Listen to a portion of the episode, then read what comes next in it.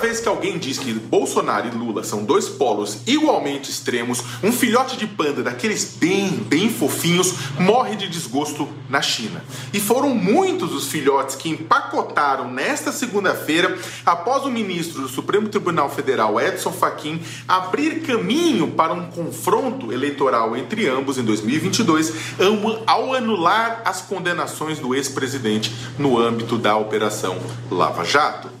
A comparação ignora que entre os muitos, muitos defeitos do petista não está o de flertar periodicamente com um alto golpe de Estado com a ajuda de militares, de policiais e de milicianos. Ou seja, a disputa com ele é dentro dos limites do Estado de Direito. Lula nunca discursou em frente ao quartel-general do Exército em uma manifestação que pedia o fechamento do Supremo e do Congresso Nacional, bem como a prisão de seus líderes para um grupo enfurecido que gritava AI-5, AI-5, AI-5. Ele também não tentou armar seus aliados, liberando a compra de quantidades absurdas de munição e de fuzis. Enquanto administrações petistas instituíram instrumentos de combate à corrupção posteriormente utilizados pela própria Lava Jato, aliás, a atual gestão e seus aliados atuam para minar instituições de monitoramento e controle, como a Receita Federal, a Polícia Federal, o COAF, o Ministério Público Federal. Mesmo assim, muitos colocaram Lula como um radical, extremista, coisa que, convenhamos, nunca foi. Nem um radical de esquerda ele foi. Pelo contrário, eu cansei de criticar, como o pessoal que me lê e me acompanha aqui, cansei de criticar o seu governo por se omitir junto às justas demandas de movimentos sociais e por priorizar a inclusão social mais pelo consumo do que pela garantia de serviços públicos de qualidade.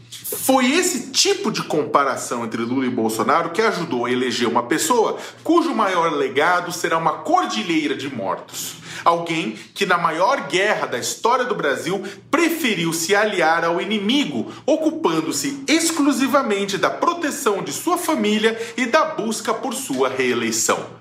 Uma parte do mercado não se importa com isso e usa um discurso de que teve uma disputa de populismos. Para essa parte, enquanto estiver dinheiro entrando, quando tiver dinheiro entrando, a democracia pode se afogar em uma lata de leite condensado que eles não estão nem aí. Sem contar que o mercado ganhou uma bica de dinheiro durante o governo Lula. Dizem que o temor deles quanto a Lula é técnico. Tomem coragem e digam que é ideológico. Ideológico mesmo. Não admira que a referência para muitos, inclusive para o ministro da Economia Paulo Guedes, é o neoliberalismo chileno, capitaneado por um assassino, o general Augusto Pinochet. A decisão de Faquin, de Edson Fachin, vem com três anos de, com mais de três anos de atraso, apesar de advogados e juristas terem sistematicamente apontado que a 13ª Vara Federal de Curitiba não era competente para julgar o ex-presidente porque as denúncias não envolviam apenas a Petrobras. Com isso, Lula foi tirado da corrida eleitoral e passou 580 dias na cadeia sem direito a um julgamento no lugar correto. Pior, sem ter tido um direito a um julgamento justo, uma vez que os vazamentos de mensagens entre o juiz Sérgio Moro e os procuradores da Lava Jato indicam conluio para condená-lo.